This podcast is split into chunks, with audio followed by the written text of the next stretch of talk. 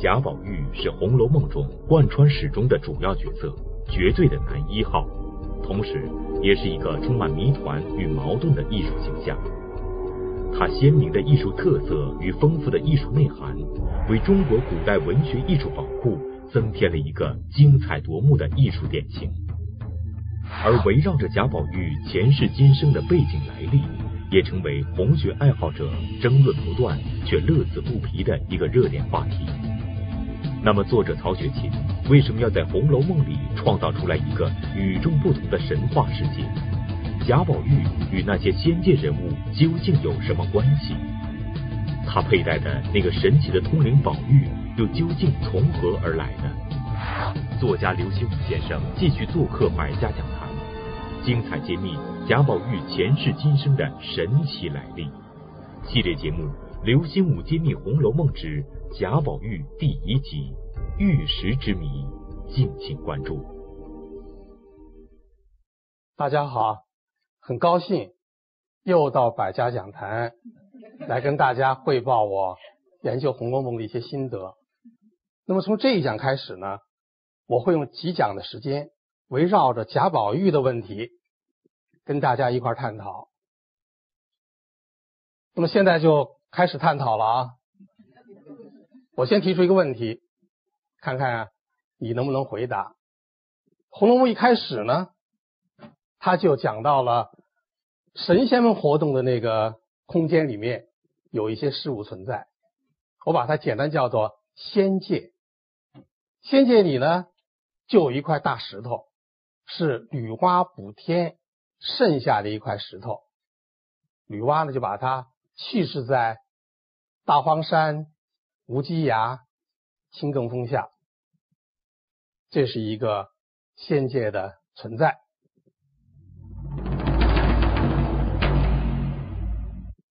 还有呢，仙界里面呢，还有一处空间呢，是西方灵河岸。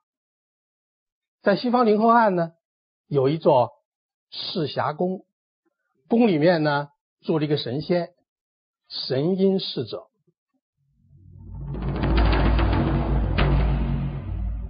当然，这个在仙界还有很多其他的存在，我现在先挑出这两样。那么在人间呢？我也挑出两样，在人间呢，在京城，在荣国府有一个贵族公子贾宝玉。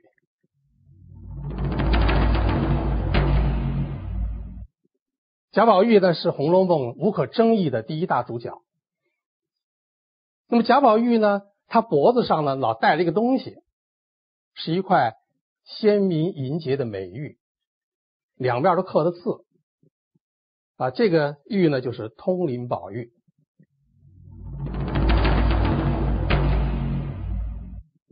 啊，我看下面有的听众啊，在那微笑啊，说这个不是很简单吗？这都知道啊，银氏都知道。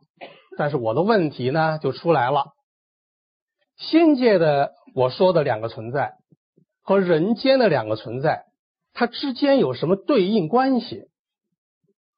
如果我把这四个存在写在一张纸上，让您啊用画线的方式来表达他们之间的关系。您会怎么来画这个线？那么在我家，在我的书房，我就和两位红衣朋友啊一块来探讨这个问题。第一位红衣朋友呢，他是这么画的线啊，他首先在大荒山无稽崖。青埂峰下那块大石头，女娲补天剩余石和贾宝玉之间，他画了一条线啊。他说这个石头下凡以后到人间就是贾宝玉。想了想呢，他又画了第二条线，他又在这个女娲补天剩余石和通灵宝玉之间又画了一条线啊。他说这个石头。到了人间呢，也就是那个通灵宝玉。再想了想呢，他又在这个神瑛侍者和这个贾宝玉之间画了一条线。那么你看，他已经画了三条线了啊。他看着我微笑，他就说了：“他说您啊，先别笑，我还没画完呢。”就我说：“你还要画呀？他又画了一条线啊，就是在贾宝玉和通灵宝玉之间，他画一条线啊，就在他看来呢，这些事物之间啊，就存在着这样一些关系。简单来说啊，就是女娲补天剩余时，贾宝玉、通灵宝玉三位一体。另外呢，贾宝玉呢又是神瑛侍者下凡啊，他对我提出问题是这么回答的。第二位红衣朋友呢，哎，他来画这个线就画的很简单，他就画了两条线，一条呢，他是在这个女娲补天剩余时。和通灵宝玉之间画了一条线啊，他说这个女娲补天剩余时啊，到人间以后呢，就是那块通灵宝玉。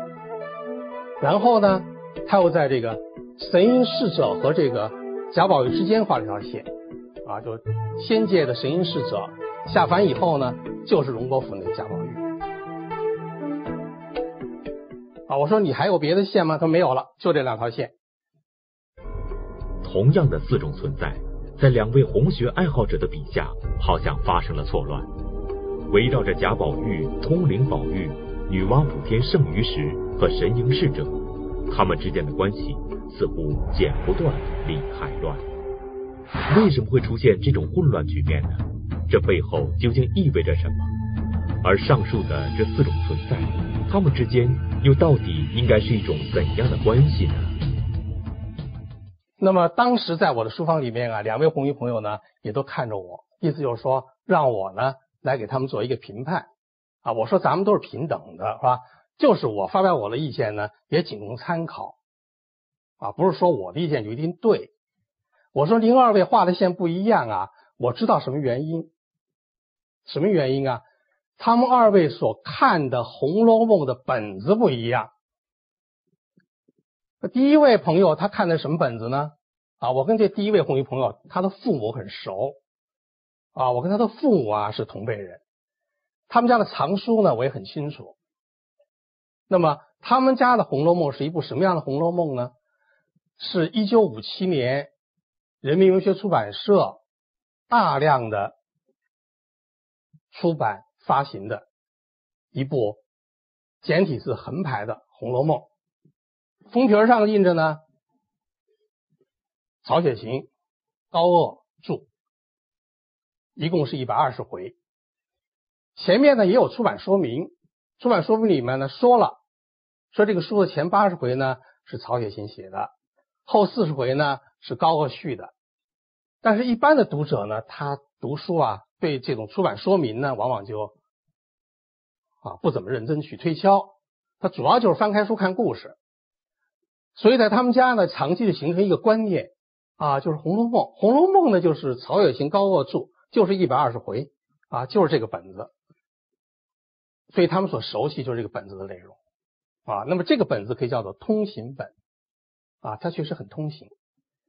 这个通行本如果追根溯源，那么可以一直追到清代的乾隆时期，在乾隆朝的。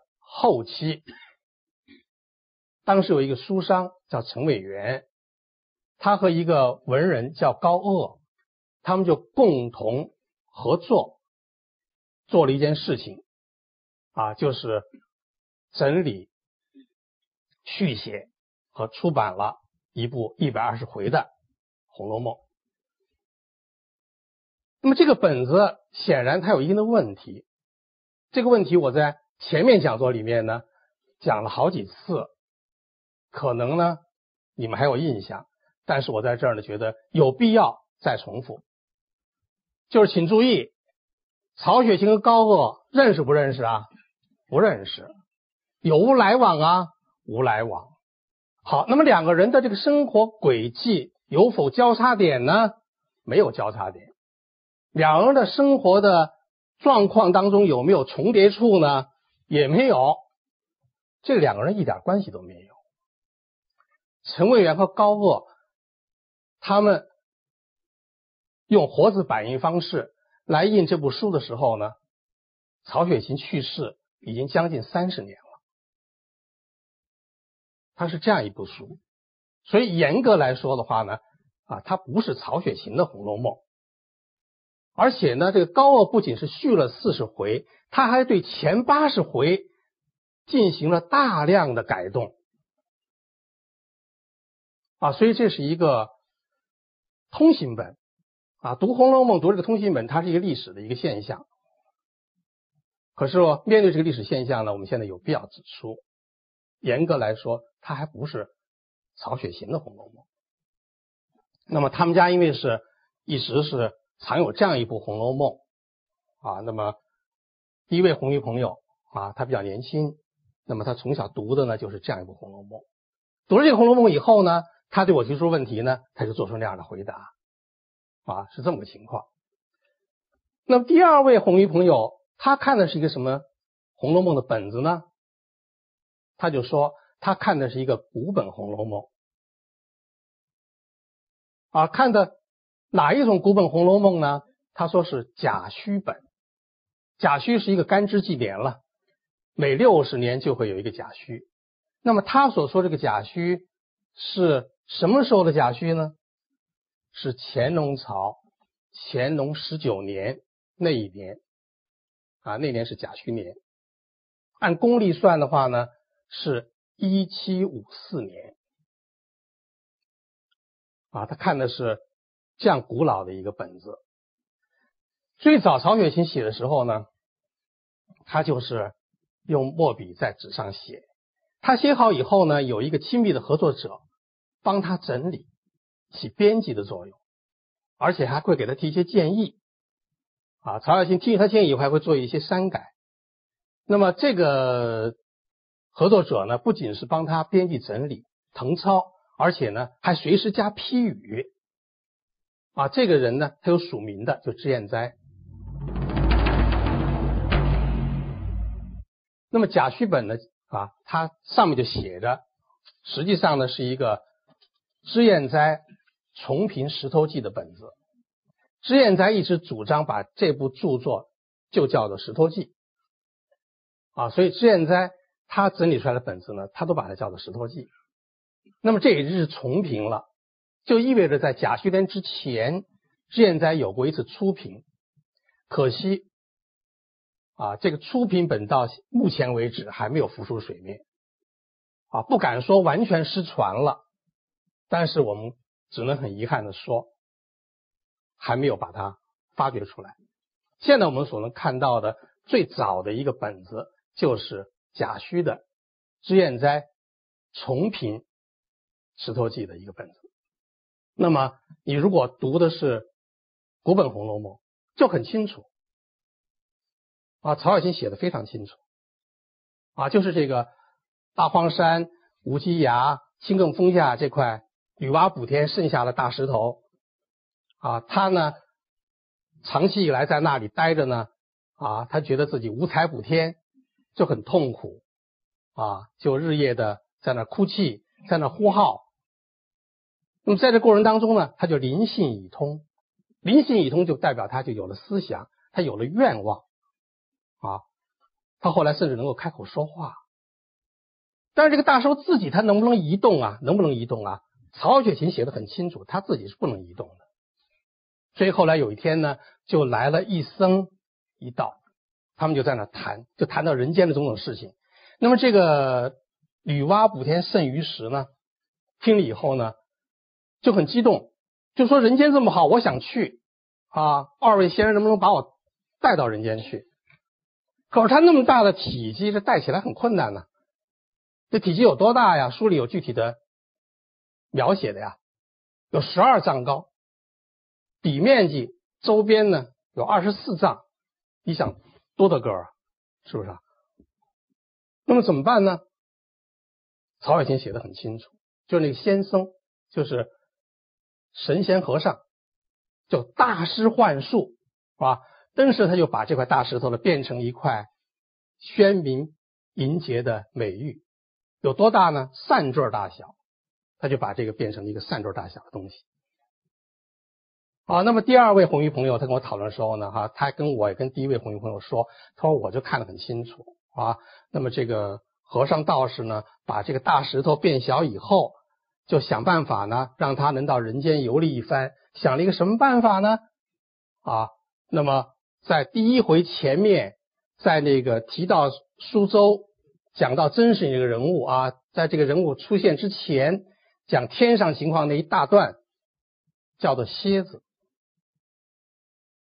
然后呢，故事开始以后啊，人间的这个描写开始以后呢，又想办法把人间的一些事情呢，跟蝎子里面的那个神仙那个世界的事情呢勾连起来。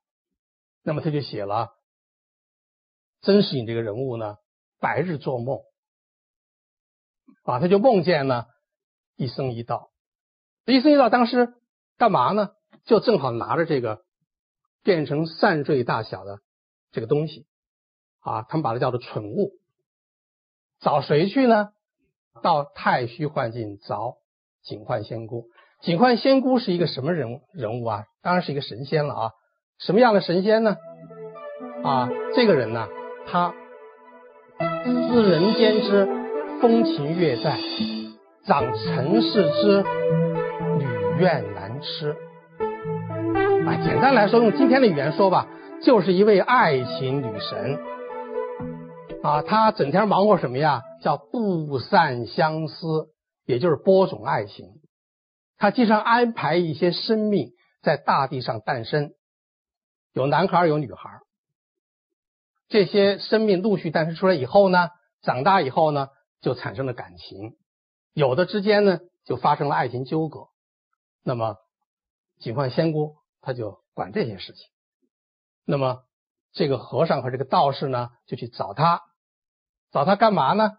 是不是让他把这个扇坠大小的石头也到人间变成一个婴儿啊？不是。不是这样的，曹仁写的很清楚，是让他把这个东西啊夹带夹带着，让他也能够降临到人间。怎么夹带的呀？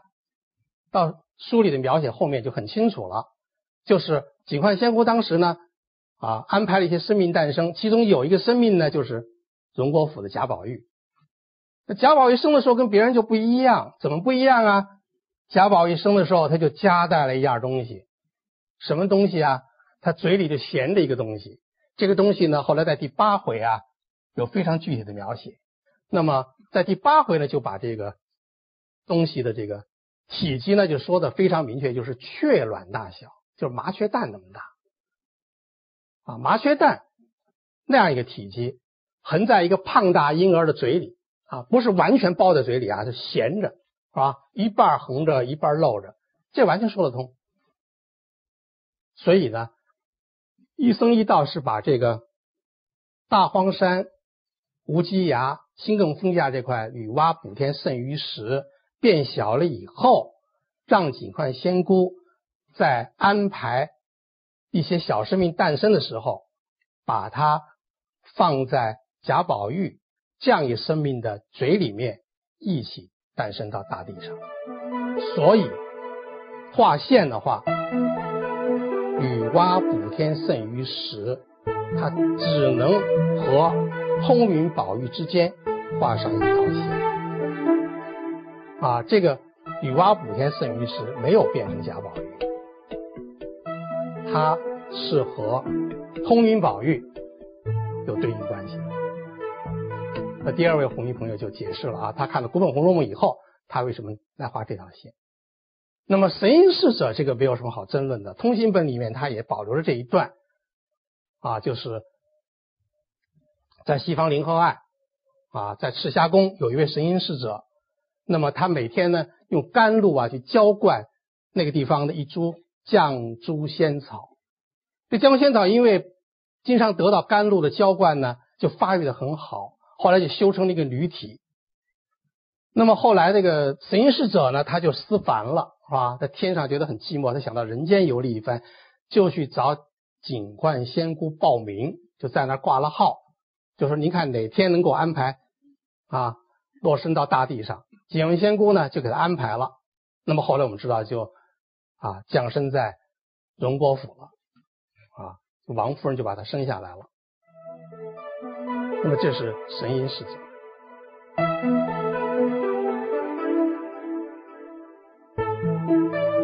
啊。那么绛珠仙草呢？啊，他一想神瑛侍者下凡了，他觉得他用甘露呢浇灌我，我得报答他，所以在神瑛侍者先下凡啊，过了一段时间以后呢，他也就跟着下凡，下凡到人间以后呢，他就想了一个办法来报答神瑛侍者，就是用他一生的眼泪啊来报答神瑛侍者对他的甘露灌溉之恩。那么大家很清楚这个。绛珠仙草降到人间以后，就是林黛玉。两种不同版本的《红楼梦》对于解读贾宝玉相关背景的作用大为不同。那么，究竟哪一种解读符合作者曹雪芹的真实创作意图呢？在《红楼梦》中，贾宝玉与林黛玉那充满悲剧色彩的爱情，赢得了广大读者的青睐。而他们之间的关系也被称之为木石姻缘。可是我们不禁要问：既然男主人公名字为宝玉，那么这段姻缘为什么不称作沐浴姻缘呢？这样一个作者特别强调的名词，究竟隐含着什么秘密呢？那么当然可能有一个问题啊，你要跟我讨论了。啊，你说这个后来这个小说里面写这个贾宝玉啊，他对这个金玉姻缘特别反感啊，特别是有一回啊，写到那个薛宝钗就坐在他那个卧榻旁边，是吧？他做梦，他梦里大喊啊，什么金玉姻缘？和尚道士的话如何听得？啊，他说我只信木石姻缘，有时候叫做木石前盟啊。那么这个问题确实值得讨论，因为有一个红衣朋友就跟我说，他说那那就是说他反对金玉姻缘，这我能理解，是吧？可是他和林黛玉之间这个姻缘，怎么说的也不是木石姻缘啊，应该是这个是吧？玉木姻缘或者沐浴姻缘，对不对啊？是吧？因为林黛玉嘛是一棵草，是吧？草木啊，是我们这个经常在概念里面把它合一的，对吧？所以你把绛珠仙草说成是木，还说得通。可是他不是。神瑛侍者吗，又住在赤霞宫。你看赤霞宫里霞有玉字边，对吧？神瑛侍者这个瑛有玉字边，它不就是玉吗？对吧？那么曹雪芹在命名上非常细心。什么叫霞？病玉才叫霞，有毛病的玉叫霞，或者是玉上的那个出毛病的部分叫霞。那么赤霞。就更不好了，因为玉当中红玉价值一般来说是比较低的，啊，又是赤的，又是有毛病的，所以他取这个宫殿名字时候呢，啊，他就告诉你，啊，这个不是纯粹的玉。至于阴，你查辞海，那就更明白了。辞海上对阴怎么解释的呀？似玉的美食，就是石头。只是这种石头呢，在石头里面比较好，好像玉一样啊。所以这个神瑛侍者他下凡以后啊，他对自己的定位，他定位于石是说得通的。所以木石姻缘这样解释呢，你就应该能够听明白了啊，是这样的啊。所以这个曹雪芹他在第一回里面。啊，他写这个玉和石之间的关系，他是写的非常清楚的。但是高鹗呢，就把事情弄坏了。啊，高鹗他续四十回，他有叙述的自由，是不是啊？但是呢，他不应该去把前八十回改的一塌糊涂。陈桂元和高鹗他们合作用木活字摆印这个一百二十回的书的时候呢，第一次印刷。那个面貌还比较好，啊，红学史上把它叫做陈甲本，但是呢，第二年他们又印了一次，红学史上叫做陈乙本，这个陈乙本呢就很不像样子了，啊，就他们对前八十回进行了伤筋动骨的改造。那么第一回高鹗是怎么加的呀？啊，在写到那个。女娲补天圣于时，灵性已通以后，高鹗啊就加了八个字，说他自去自来，可大可小，这就乱套了，是吧？他自己就能够这个飞来飞去，他又何必有劳那个和尚和道士把他安排到人间去呢？对不对？啊，自去自来，他自个儿飞到人间不就结了吗？是不是啊？他自己就可大可小，不用别人变化。啊，这样呢就完全改变了曹雪芹的构思。那么在曹雪芹所写的这个古本里面呢，啊，是这个一僧一道在大石头底下聊天，听见这个大石头说话，请求把他带到人间去，这个先生才大师幻术把他变小的。可是，在你看到的这个通心本里面啊，那么那个本子上一开头这第一回呢，啊，就写的是啊，这个石头呢，它自去自来，可大可小，那个。一僧一道来到这个青埂峰那时候呢，一眼看见就已经是一个三指纹大小的一个东西了啊！所以最后呢，高傲他们就把这个底下那些相关的那些文字也就都删了，都改了啊，就使人们形成了一个糊涂观念啊，就搞不太清玉石之间的精密关系了，就模模糊糊觉得呢。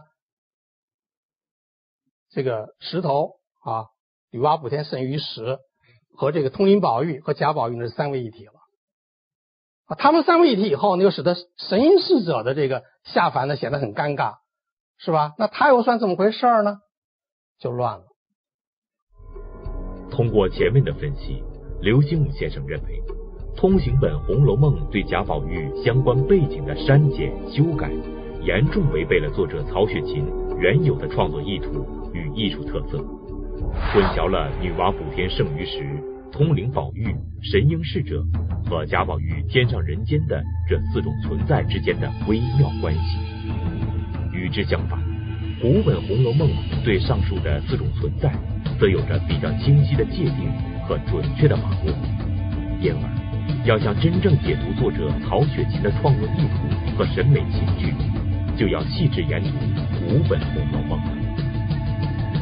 在古本《红楼梦》中，女娲补天圣于石下凡到人间，成为贾宝玉身上佩戴的一颗通灵宝玉。她灵性悟空，犹如一名随行记者，感受着人世间的千姿百态、万千事物，并把这一切记录了下来，成为《石头记》。那么，作者曹雪芹会如何设计这个通灵宝玉的叙述语气？而最能体现通灵宝玉灵动特点的文本，又会在《红楼梦》的第几回呢？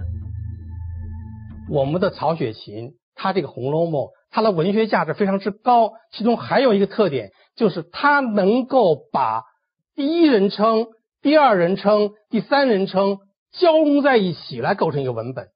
这在人类的叙事文学的历史上是首创。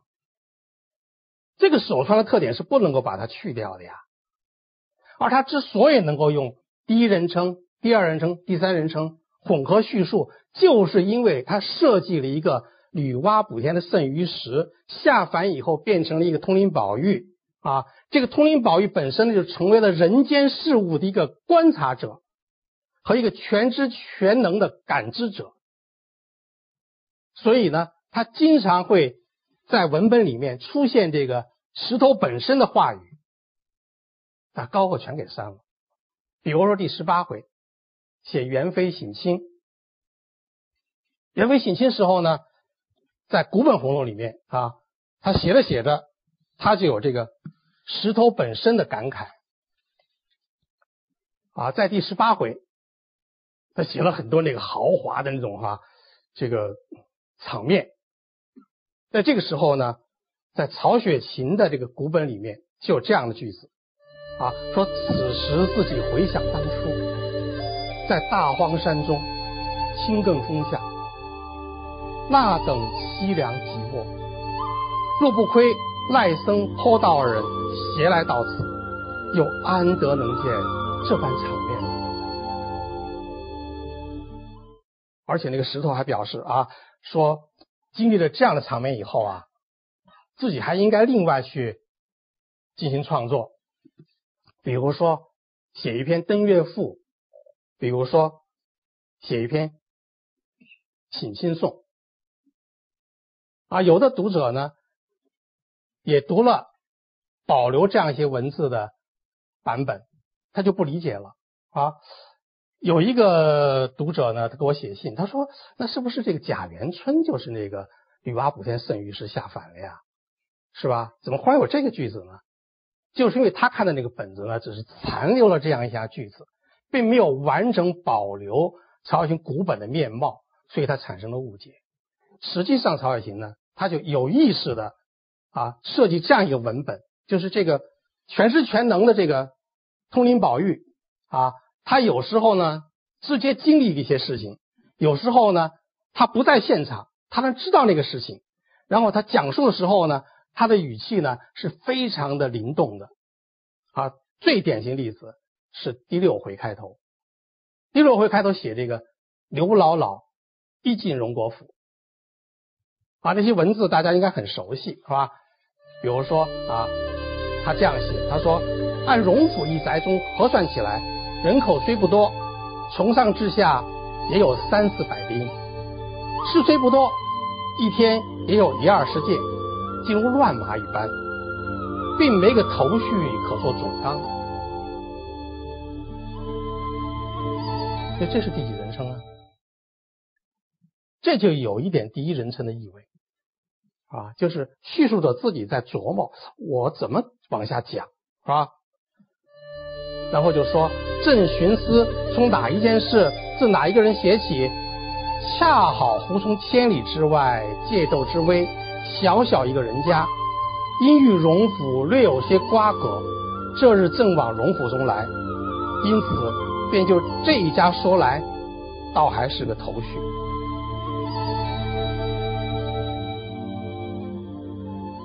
啊，这里面就有就有第二人称的因素在里面，就好像和读者讨论。是吧？我从哪写起呢？哎，正好有这么一个由头，我从这儿写起，您看行不行？是吧？当然，它